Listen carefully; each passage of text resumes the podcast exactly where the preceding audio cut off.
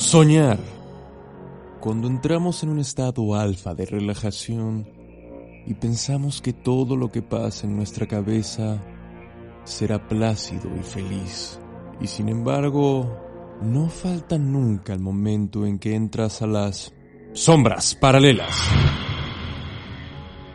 Esta noche, yo, Simon Wolf y mi compañera, Luna Moon, los haremos adentrar en el océano onírico de las maldades externas. Sin más dilación entramos pues a la siguiente historia.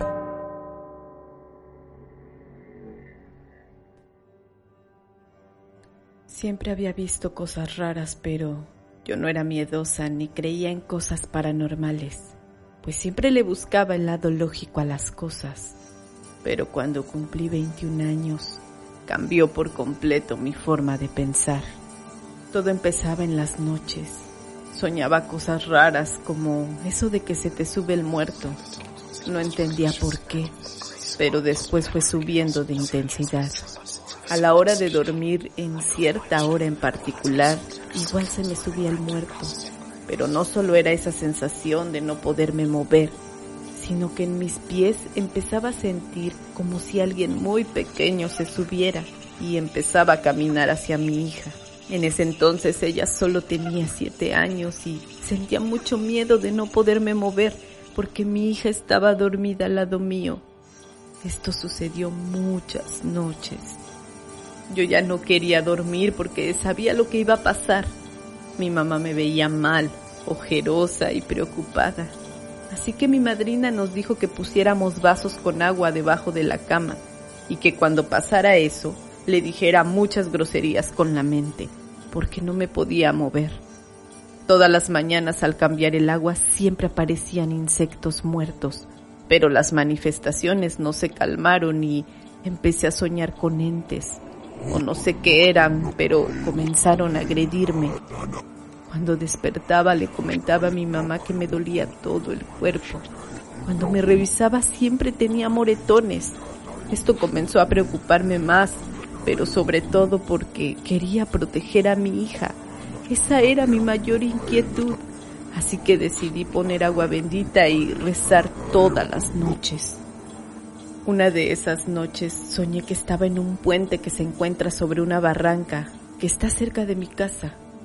En mi sueño yo estaba ahí parada esperando a alguien, pero no sabía quién. Justo en el lugar donde años atrás asesinaron a una chica.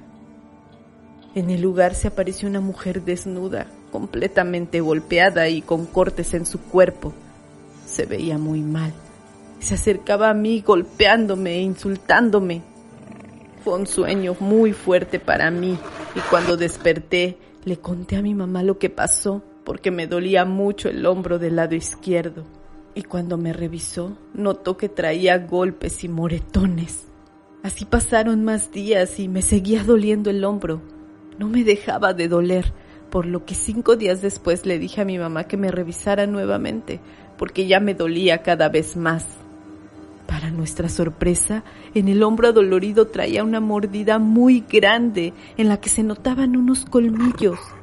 Eso nos espantó demasiado porque físicamente yo ya estaba muy mal por no poder dormir casi nada.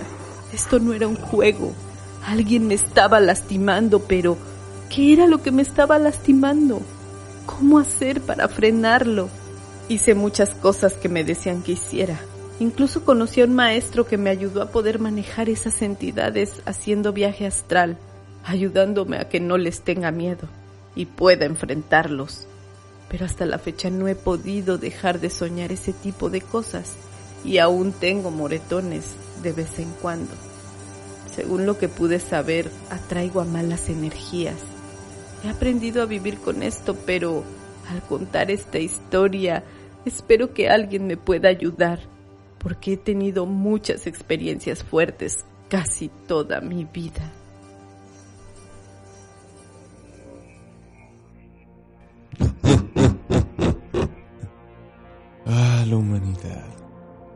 Piensan que pueden estar a salvo, por lo menos en su mente, cuando entran en modo de reposo. Pero no, una vez más, demostramos que no están a salvo en ningún rincón de la Tierra, ni siquiera adentro de su cabeza.